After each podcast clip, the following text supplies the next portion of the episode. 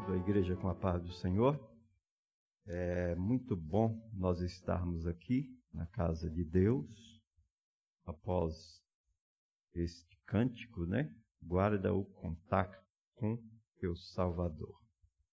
Nós devemos sim guardar esse contato, né? Ter sempre um, uma ligação com Ele. Não perder o contato com o Senhor porque Ele é que nos guarda, é que nos orienta, é que nos ajuda, é que nos fortalece, é que nos dá a condição de uma caminhada é, segura para o céu.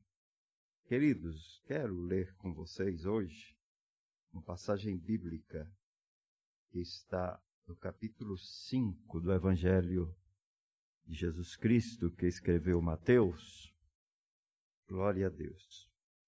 Eu vou ler a partir do primeiro, porque aqui eu vejo grandes riquezas de ensino dentro é, desse ensino de Jesus para os discípulos naquele dia.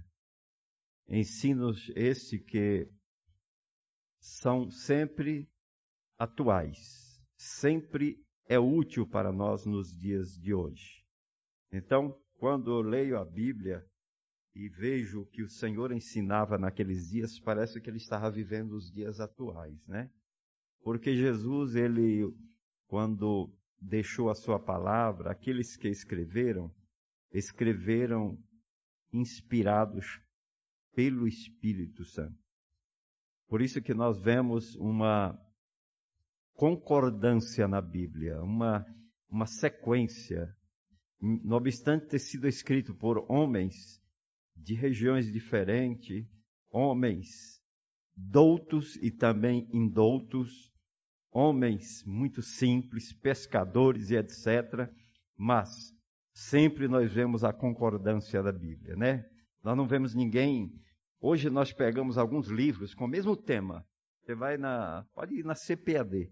Você pega livro, pega o mesmo tema, Apocalipse, por exemplo. Cada escritor tem a sua divergência, né? Um fala de uma forma, outro fala de outra, porque eles têm o seu conhecimento, mas a Bíblia não fala do conhecimento humano. A Bíblia revela-nos a grandeza de Deus, a ciência de Deus para nós. Então, aqui Jesus ele deixa-nos este ensino que diz assim: Jesus, vendo a multidão, subiu a um monte e, assentando-se, aproximaram-se dele seus discípulos. E subindo e abrindo a sua boca, os ensinava, dizendo: Bem-aventurados, pobres de espírito, porque deles é o reino dos céus. Bem-aventurados que choram, porque eles serão consolados. Bem-aventurados mansos, porque eles herdarão a terra. Bem-aventurados que têm fome e sede de justiça, porque eles serão fartos. Bem-aventurados misericordiosos, porque eles alcançarão misericórdia. Bem-aventurados limpos de coração, porque eles verão a Deus. Bem-aventurados pacificadores, porque eles serão chamados filhos de Deus. Bem-aventurados que sofrem perseguição por causa da justiça, porque deles é o reino dos céus. Bem-aventurados sois vós, quando vos injuriarem e perseguirem, e mentindo disserem todo mal contra vós por minha causa. Exultai e alegrai-vos, porque é grande o vosso galardão nos céus, porque assim o perseguiram os profetas que foram antes de vós. Vós sois o sal da terra, e se o sal for insípido, com que se há de salgar? Para nada mais presta, senão para se lançar fora e ser pisado pelos homens. Vós sois a luz do mundo. Não se pode esconder uma cidade edificada sobre um monte. Nem se acende a candeia e se coloca debaixo do alqueire, mas no velador, e dá luz a todos que estão na casa. Assim resplandeça a vossa luz diante dos homens, para que vejam as vossas boas obras e glorifiquem a Deus Pai que está nos céus. Amém? Queridos, é, é uma passagem bíblica muito conhecida de todos. Fala do Sermão da Montanha, né? Quem nunca ouviu falar? Sermão da Montanha. Mas nós tiramos várias conclusões para a nossa caminhada espiritual dentro desse ensino. E hoje eu quero me ater ao último versículo que nós lemos, porque os demais, creio eu que já é bem conhecido de todos, né? Eu creio que todos nós já pregamos, já falamos acerca das bem-aventuranças, acerca do sal, né? Que é muito, é muito forte esse ensino a questão do sal, quando ele vós sois o sal da terra. É um assunto doutrinário que muito nós falamos, muito nós ouvimos. Mas hoje o Senhor pôs no meu coração para falarmos sobre o versículo de número 16 que diz assim: Assim resplandeça a vossa luz diante dos homens, para que vejam as vossas boas obras e glorifiquem a vosso Pai que está nos céus. Nessa tarde eu estava preocupado, que sempre nos preocupamos, né?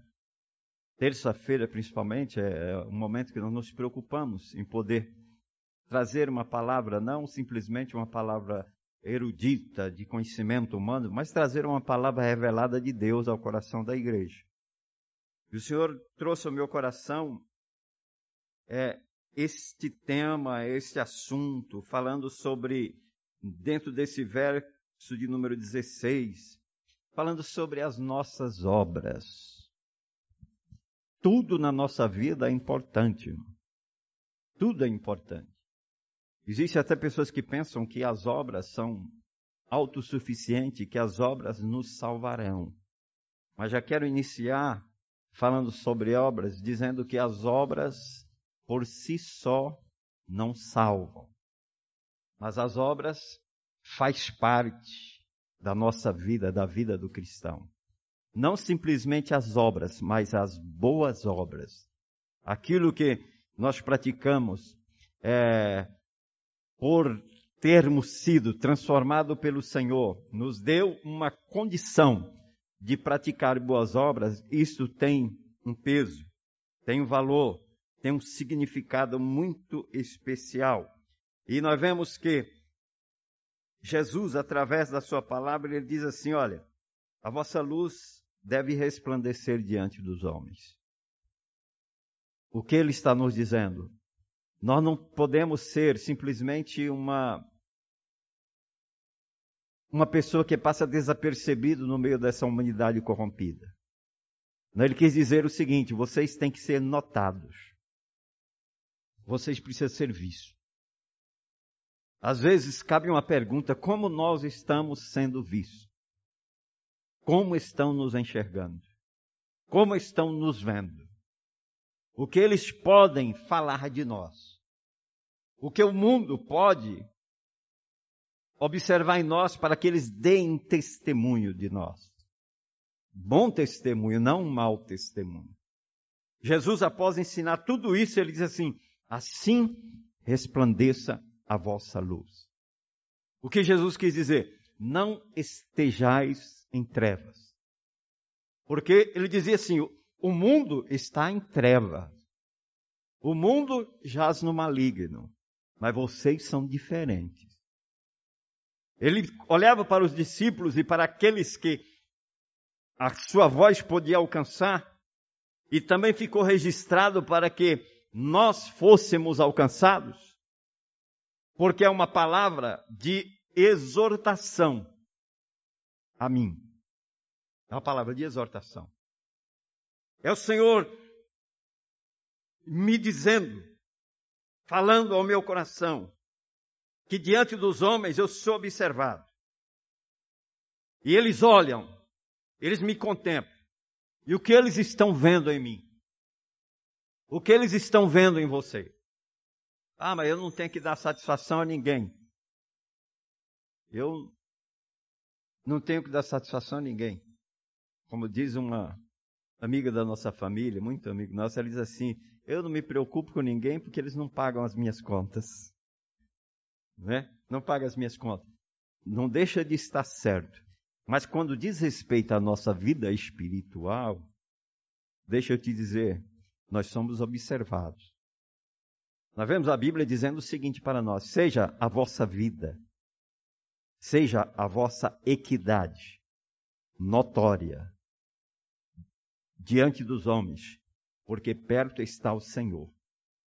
Ou seja, seja o meu proceder, seja o meu caminhar, seja o meu falar, seja o meu agir, seja as minhas atitudes, capaz de todos verem, seja notória a todos. Eu não preciso andar na penumbra me escondendo. Eu não preciso estar me escondendo através de, de algo ou de alguém. Não, eu tenho que ser o que eu sou. Se eu sou frágil, se eu sou pecador, se eu tenho um problema, eu tenho que me apresentar diante de Jesus fraco como eu sou. Frágil como eu sou. Confessar os meus pecados e Senhor, eu sou um pobre miserável, como disse aquele, aquele homem diante de uma situação parecida. Senhor, tenha misericórdia de mim, que eu sou pobre, miserável, eu, eu não devia nem estar aqui. Mas o Senhor diz assim: ó, é desses que eu gosto, é desses humildes, é desses simples. Então, diante de tudo isso, nós somos observados. E sendo nós observados, precisamos dar testemunhos. Então, dar testemunho de cristão. De cristão. É, muitos já pensam assim, ah, mas o pastor já está falando da minha roupa. Não, irmão, a roupa é, é secundária. A roupa é secundária. Ah, está falando do meu cabelo, também é secundário. Ah, mas está. Sim, da língua, às vezes, até que pode ser que, que a língua é uma. Diz que. É, Tiago disse assim que a língua é. Como que é?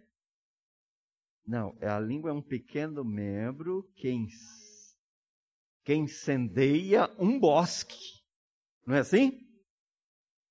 É um pequeno membro que incendeia um bosque. Então, às vezes a gente tem que. A língua tem que ser cuidada mesmo. A língua tem que ser falada. E às vezes até exortados, né? Deus é tão bom que Ele nos deu uma só, né? Só deu uma. Ainda deu aí um, um par de dentes, né? Uns têm mais, outros têm menos, né? Para segurar a língua lá dentro, né? Para não, não se expandir tanto. Mas tem gente que não controla a língua, diz assim que ele não controla a língua e ele fala, ele, ele começa a usar a língua como uma metralhadora que mata, irmão, mata. Então, nisso aqui Jesus diz, ó, sejam seja as vossas boas obras vista por todos, através do teu falar, através do teu agir, através da tua adoração. Tudo, irmão, deve ser é, notório a todos. Porque aqui na igreja, irmão, aqui na igreja, nós somos observados. Pode ter certeza disso, somos observados. Existe é, um centro de observação. Estou falando dessas câmeras, não. Nós somos observados. Existe um centro de observação. Primeiramente, espiritual. Deus vê cada um de nós. Quando eu falo a igreja, não estou falando aqui no templo. Estou falando a igreja onde ela estiver. Aonde ela estiver. Nós somos, somos vistos, o Senhor está nos vendo. Mas além do Senhor estar nos vendo, existe também uma nuvem de testemunhas, olhando para nós e procurando, sabe, aquele momento para pegar, né? Foi, foi ali, foi acolá que você errou. Muitos pensam que Deus age dessa forma. Deus, irmão, Deus é um pai amoroso. Deus não fica na esquina esperando eu passar para dizer, ó, oh, tá vendo? Você está errado, não. Pelo contrário, Deus, ele anda comigo sempre, me orientando, dizendo assim, ó, procure o caminho certo. Ande pelo caminho correto. Não entre por, por esse caminho, porque esse caminho é caminho de morte. Hoje eu lia lá em Provérbios, que diz assim: o homem prepara o caminho. O homem que prepara o caminho, né? Ele faz as preparações, mas a direção vem de Deus, vem do Senhor. Então, deixe o Senhor dirigir os teus passos. Deixe o Senhor guiar os teus passos. Deixa Ele te conduzir para que verdadeiramente você seja é, como um farol de luz que brilha. E alguém olha e diz assim: ó, vem uma luz aí. Vem uma luz aí. Como é tríssimo. A gente ouvir o contrário. Ouvir o contrário. Não é? Aquele irmão é da sua igreja. Meu Deus. Que irmão crente. Como ele é exemplo. Isso é gostoso, né? Agora dizer o contrário. Aquele é da sua igreja, mas nem parece crente. Não tem atitude de crente. Não tem proceder de crente. Não, isso está precisando vir diante do altar, aceitar Jesus de novo. Porque o cristão, ele tem um procedimento, irmão, é, diferenciado. Por quê? que ele foi transformado. Ele teve um encontro com Cristo. Quem tem um encontro com Jesus, irmão, anda diferente. Ele anda diferente. Ele, ele tem uma visão diferente, ele tem um palavreado diferente, ele tem atitudes diferentes, porque ele encontrou Jesus. Ele tem Jesus na sua vida e nós temos Jesus. Se você tem Jesus, exalte a Ele nesta noite, porque você anda diferente. Você é muitas vezes até admirado por muitos. Admirado. Puxa, interessante, como eu admiro aquela família, como é diferente. A sua casa é diferente. A gente ouve um cântico, a gente ouve oração, a gente ouve é, adoração, percebe a adoração a Deus. A gente não vê grito, a gente não vê xingamento, a gente não vê palavrão, porque é diferente. Agora pensemos nós o contrário. Na nossa casa, casa de cristão, o vizinho nos ouvir, sabe, falando coisas que na igreja a gente não fala, na igreja a gente não aprende. Mas de repente solta lá. Não, isso não existe no meio do povo de Deus. Não deve existir, pelo menos. Não deve. Não deve.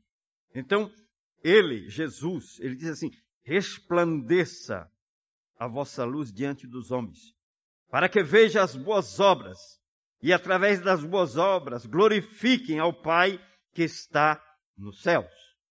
Então, deixa eu te dizer, que a nossa vida de comunhão com Deus, ela é, aleluia, recheada de tudo isso, de coisas boas, de boas obras. Nós poderíamos ler mais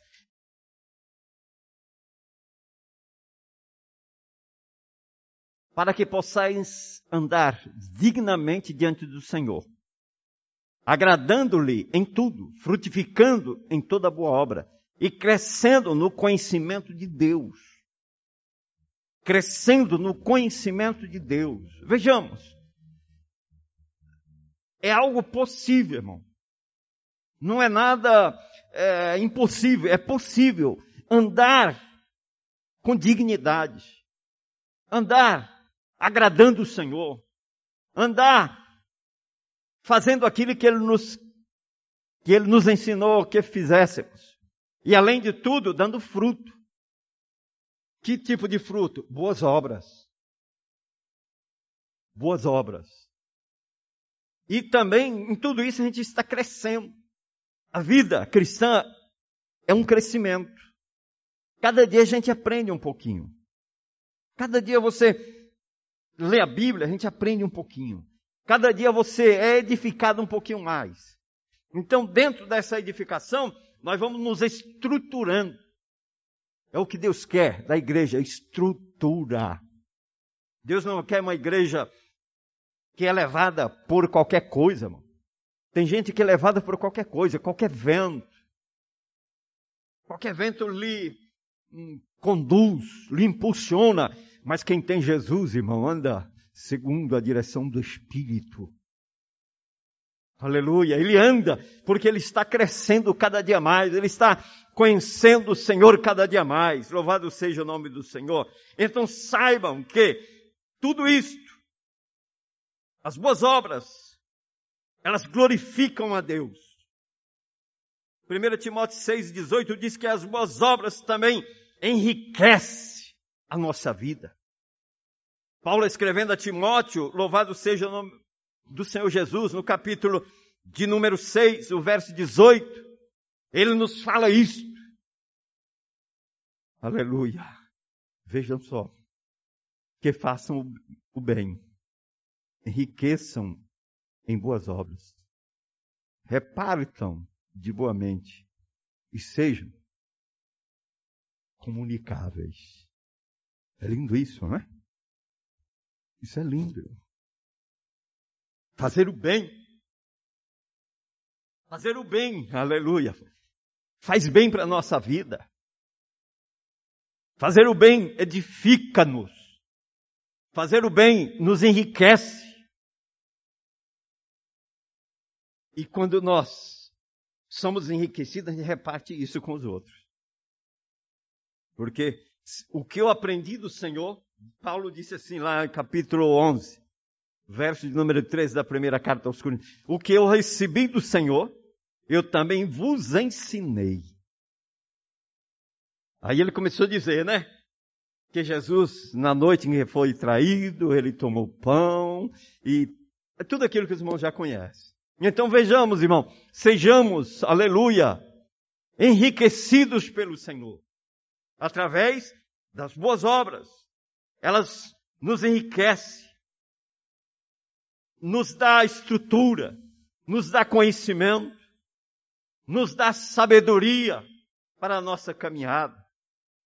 E também nós podemos ler em Tito 2 e 7, dizendo que as boas obras deixam em nós exemplos, exemplos a imitar.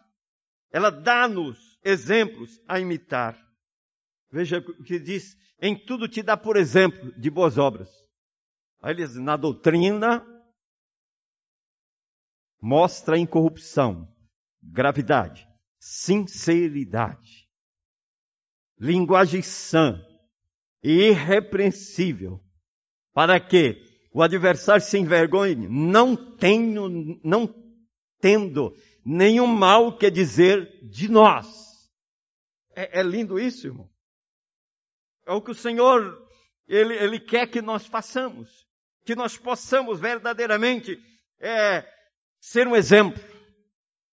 Ah, eu, eu gosto de, de cobrar, mas eu mesmo fazer. Tem uma, alguns sacerdotes aí que dizem assim, ó, façam o que eu disser, mas não façam o que eu fizer. É? Não. Nós temos que ser dados por exemplos.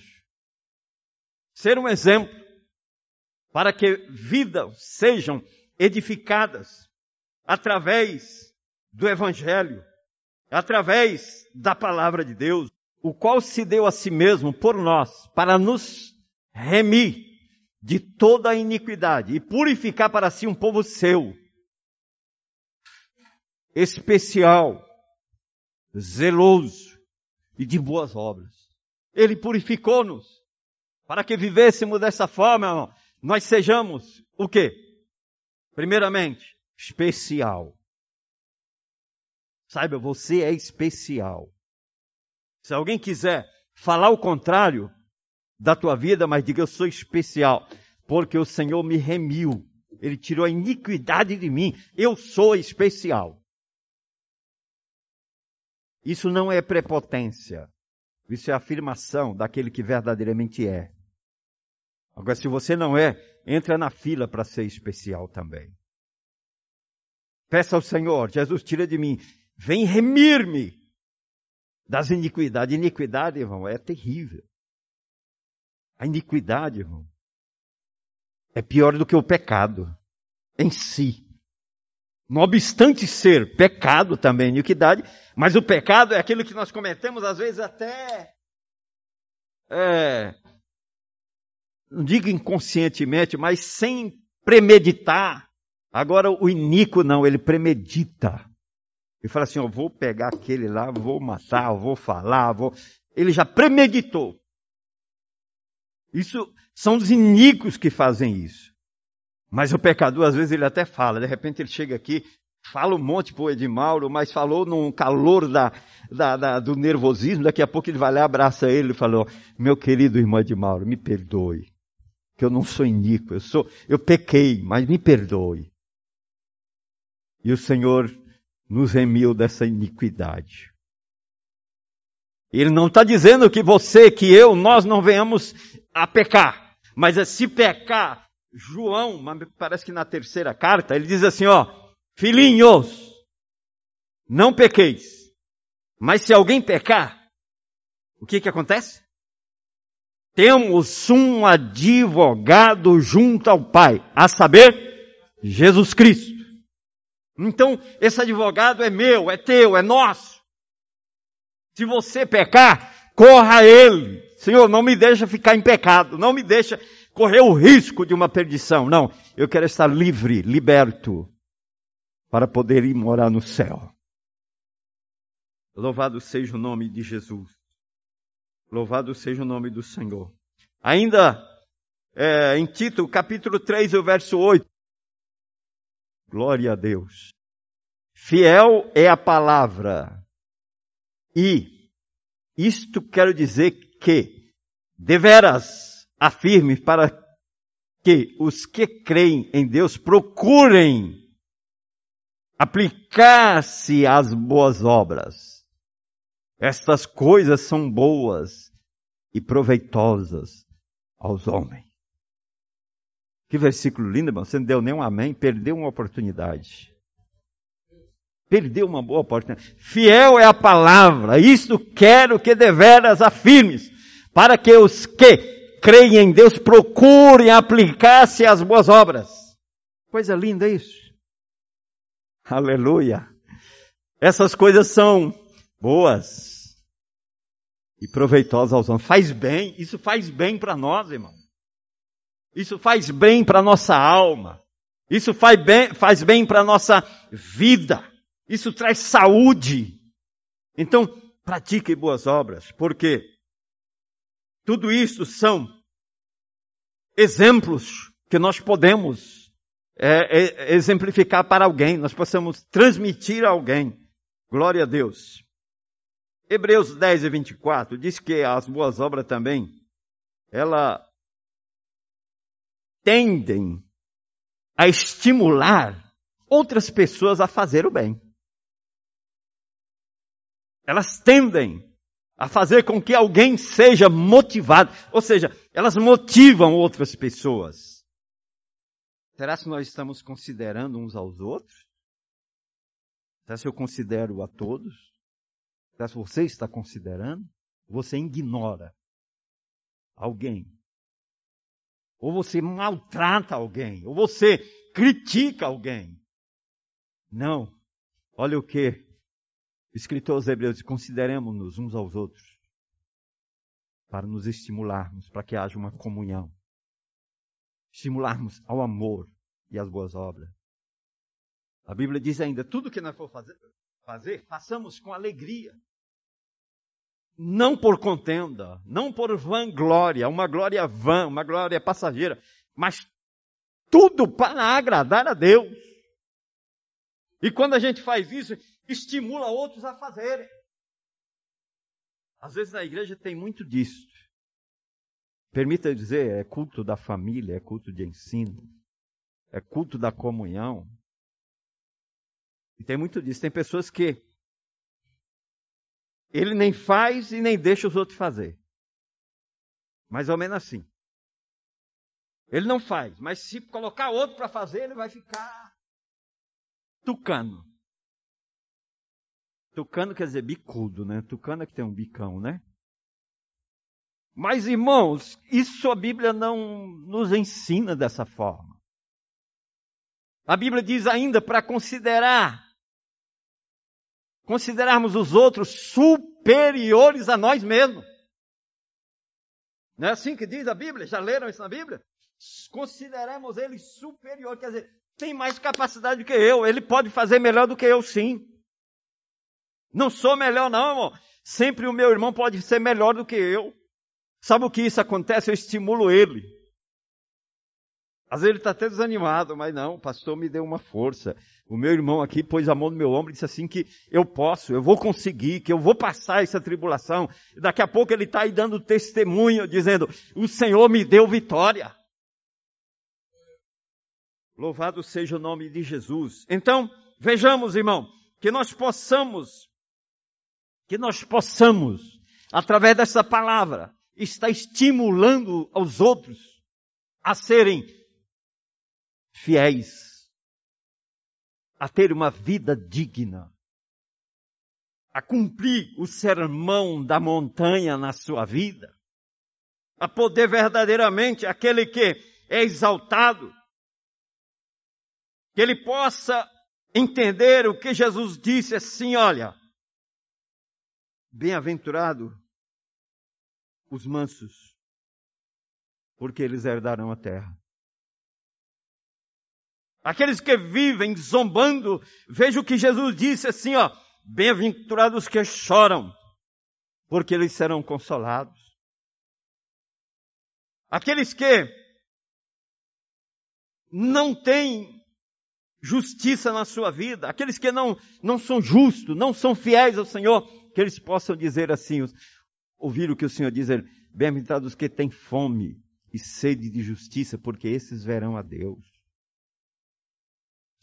São coisas que nós podemos estimular o outro. Mas como posso eu estimular alguém a ser fiel a Deus no sofrimento se eu mesmo não sou? Como eu posso dizer, igreja, espere com paciência, Deus vai suprir tudo se eu não espero. Se eu não espero. Se eu não tenho perseverança, se eu não tenho longanimidade, se eu não tenho fé, se eu não tenho domínio próprio, que está escrito lá no fruto do Espírito. Se eu não tenho isso, como é que eu vou ensinar os outros a ter? Como posso? Às vezes nós queremos aconselhar alguém, mas dentro de nós não é aquilo que existe. Então, irmão, primeiramente, procure ser um exemplo. Procure ser um exemplo. Como é que nós queremos ser obreiro, irmãos, pastores, presbíteros, diáconos? Como é que nós queremos ser obreiro se nós não formos primeiramente crentes? Crentes. Crentes. Crentes que têm boas obras. Crentes que são fiéis a Deus. Crentes que estão lutando não para ter uma aparência, não para ter uma carteirinha, mas estão lutando para ir morar no céu. Como pode ser? Que exemplo vamos deixar? Que exemplos vamos dar? Mas o Senhor, Ele quer que nós venhamos, através da nossa vida, através do nosso viver, através do nosso proceder, Ele quer que nós venhamos estimular vidas a crescerem e crescerem espiritualmente, crescerem para glorificar o nome do Senhor, para exaltar o nome do Senhor, para que o nome do Senhor venha a ser glorificado através de nós. Quantas pessoas que não estimula ninguém. Pelo contrário, desestimula. Desestimula. Já pensou, pastor Ridalgo? Já, não sei se você já encontrou na sua caminhada alguém que em vez de, em vez de é, estimular, desestimularam. Então, queridos, quantas pessoas que em vez de ajudar, ele mata. Ele destrói. Ele, em vez de dar ânimo, ele tira o ânimo da pessoa. Tira o ânimo. É igual você pedir ajuda para um cego. Apesar que tem um cego aí que é melhor do que quem enxerga, viu? Hoje tem um cego aí que eles são sabidos, inteligentes. Ele sabe às vezes mais do que alguém que que ele se preparou, ele estudou, ele ele ele sabe andar, ele sabe se conduzir sozinho, ele, ele pega o metrô, pega ônibus. Mas tem um cego aí que anda perdido. Se você pedir ajuda para ele, você vai ser atropelado junto com ele. Vai ser. Mas o Senhor quer que eu, você, nós, sejamos estimuladores para que a igreja cresça. Que nós sejamos multiplicadores. Que nós sejamos uma igreja capaz de salvar vidas. Salvar vidas. E se tiver alguém matando dentro da igreja, o Senhor vai cuidar disso. Porque a igreja é lugar de vida. Igreja é lugar de ânimo. Igreja é lugar de, de unção. Igreja é lugar de virmos e sair alegres. Glória a Deus. Mas quando o escritor ele fala isso, ele diz assim que tudo isso acontecerá se houver caridade e boas obras. Caridade e boas obras. Se nós tiver, se houver em nós amor e boas obras, vai acontecer. Você não precisa ser rico. Você não precisa ser melhor do que ninguém. Mas você vai ajudar vidas. Às vezes você não pode ajudar financeiramente, mas você tem uma palavra. Tem um conselho. Você tem um ombro amigo. Você tem uma mão amiga. Você é um companheiro, você é uma companheira. E você vai dizer, vai dizendo, olha, eu vou em nome de Jesus, o Senhor vai me dar vitória nisso, eu vou te ajudar. Pode ter certeza. A diferença será notória. Você vai ver a pessoa animada. Quantas pessoas vivendo uma vida depressiva? É, dentro da igreja tem pessoas vivendo uma vida depressiva. E ainda tem pessoas que dizem assim: depressão é demônio, depressão é doença. É a doença do século, é a doença do momento, a doença que está destruindo vidas. É certo que o inimigo aproveita muito da situação, mas depressão é doença, precisa ser tratada. E a depressão ela pode ser curada simplesmente com um bom relacionamento, uma boa amizade, um companheirismo, alguém, alguém lhe, lhe ajudando. Por que, que os psicólogos, mais do que nunca, estão tratando desse assunto aí? Porque os psicólogos eles estudaram para levar a técnica de convencimento, né? mais ou menos assim. Está aqui o doutor em psicologia aqui ao meu lado, né? Então, a psicologia, ela, ela trata lá no, no vai lá no âmago da pessoa, pesquisa, fala, e a pessoa vai, sabe, sendo fortalecida com aquilo lá. Não entendo bem disso, né? Porque não é meu caso. Não sou psicólogo, né? Embora todo pastor tenha um pouco de psicologia, não precisa. Mas, todavia, meus irmãos, tem pessoas que têm a psicologia do mal. Ele sabe matar. Ele tem, ele, sabe, ele tem uma facilidade, né? Tem uma facilidade, mas Deus nos guarde. Se tiver alguém aí nesse Brasil de meu Deus me ouvindo e não tem recebido de Deus a graça, receba a graça de Deus na tua vida. Se tem algumas famílias aí sofrendo porque foram maltratados por pessoas inexperientes, neófitas, pessoas que não tinham o temor de Deus no coração, eu peço a Deus, leva a cura a esses corações nesta noite. Se temos alguém aqui no nosso meio que sofreu uma questão dessa, eu peço, Jesus, tenha misericórdia de nós. Para que nós possamos, irmão, ter uma vida quieta e sossegada. Temos uma vida, irmão, de paz. Quando eu leio lá no profeta Isaías, diz assim que o seu nome será conselheiro, Deus forte, Pai da eternidade, príncipe da paz. E como é que eu sirvo a esse Jesus que é príncipe da paz e não tenho paz? Me explique isso aí. Não tem como. Não. Se eu sirvo a Ele, eu tenho paz no meu coração. Eu tenho que ter paz com meu irmão. Não tenho paz com meu irmão? Vamos acertar isso já. O que Jesus disse também?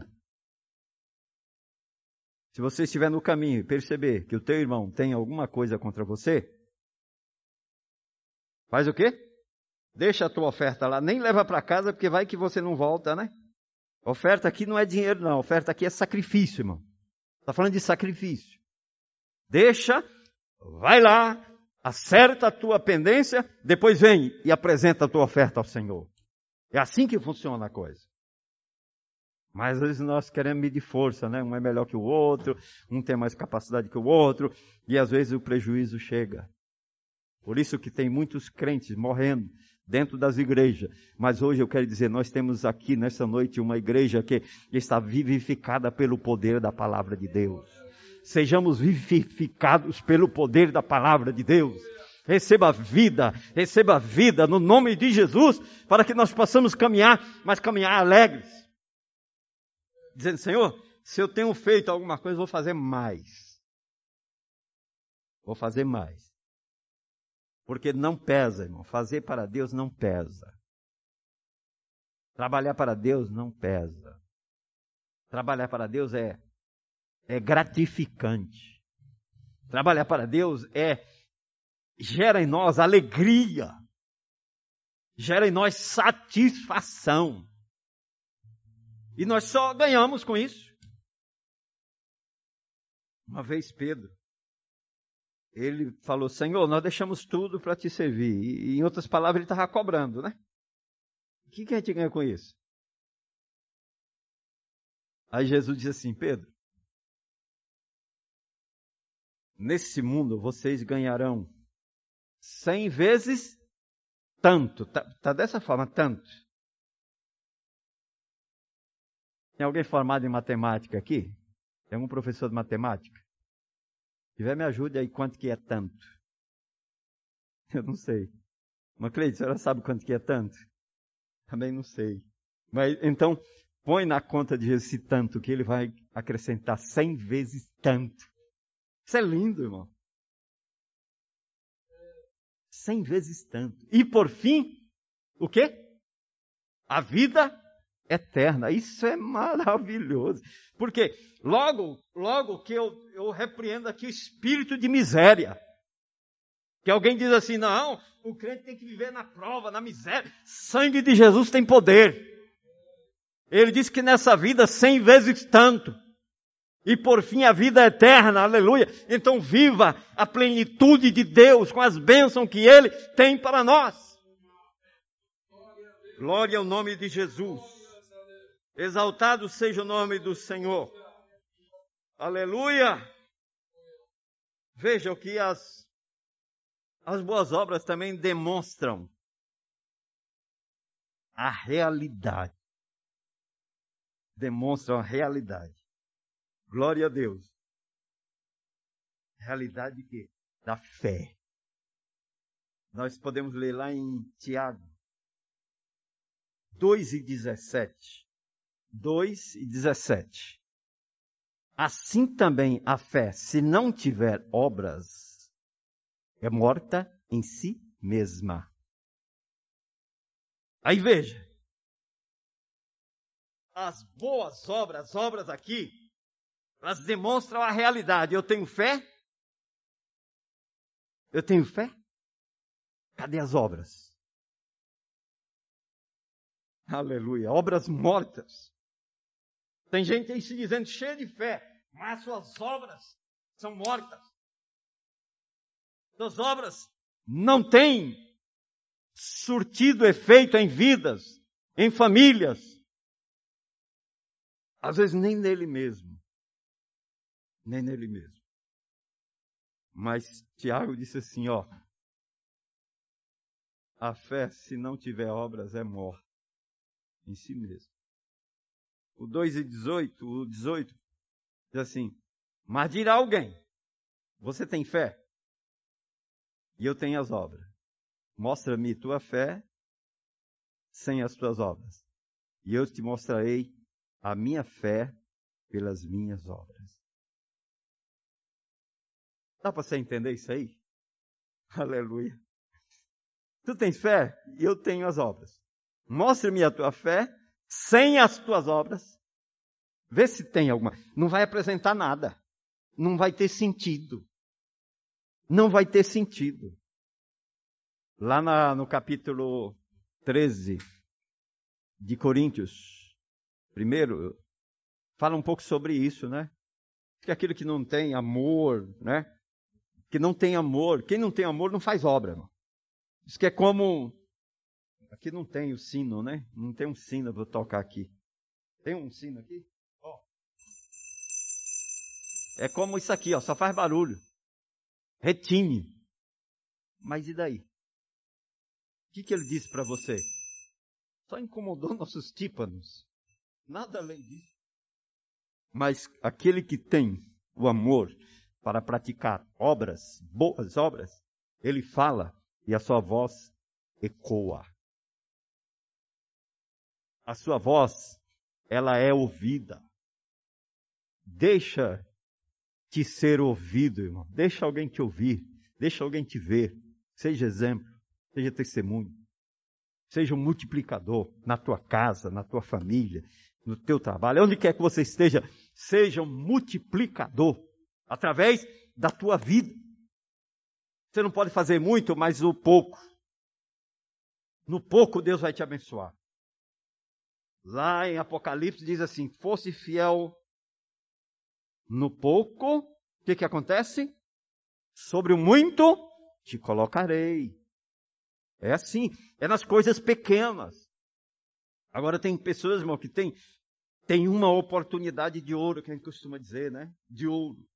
E joga no tambor de lixo, joga fora. Às vezes é, é, desfaz da oportunidade, mas Deus te diz nessa noite: aproveite a oportunidade. Se é o mínimo que for, aproveite a oportunidade, porque é aí que Deus vai te usar, é aí que Deus vai fazer de você um instrumento nas suas mãos. Louvado seja o nome do Senhor. Meus queridos irmãos, dentro deste capítulo de número 5, eu vi nessa noite lições muito preciosas para a minha vida. Lições que enriqueceram a minha alma. E eu quero que você saia daqui enriquecido nessa noite.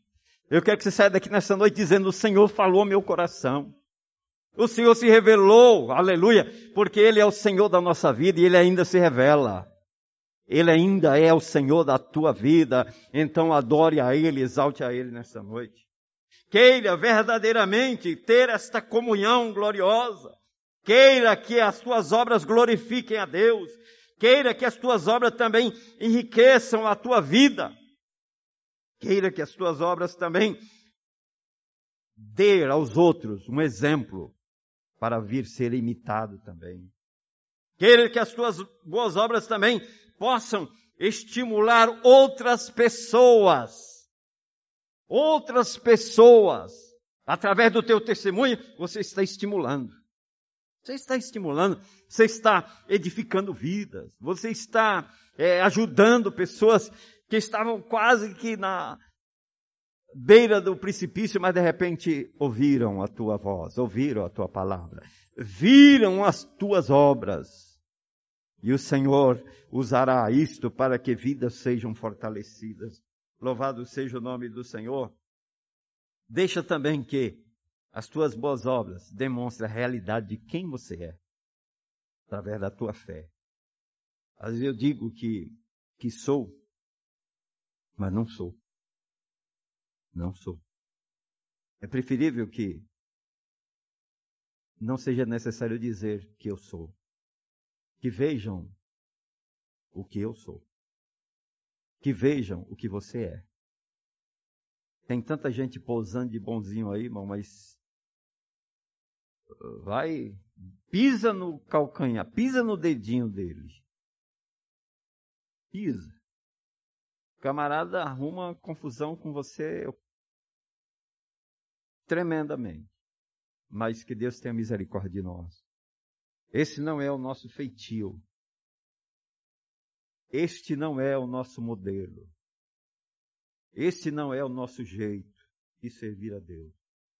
Nosso jeito de servir a Deus é humildes, simples, mas com compromisso. Compromisso. Eu estou pregando nessa noite para uma igreja que tem compromisso. Uma igreja que vai morar no céu. Uma igreja que não se prende a um jugo. Não está debaixo de um jugo. Deus não quer jugo. Deus não quer jugo. Deus quer que estejamos debaixo daquela palavra que oh, o meu fardo é leve. É leve.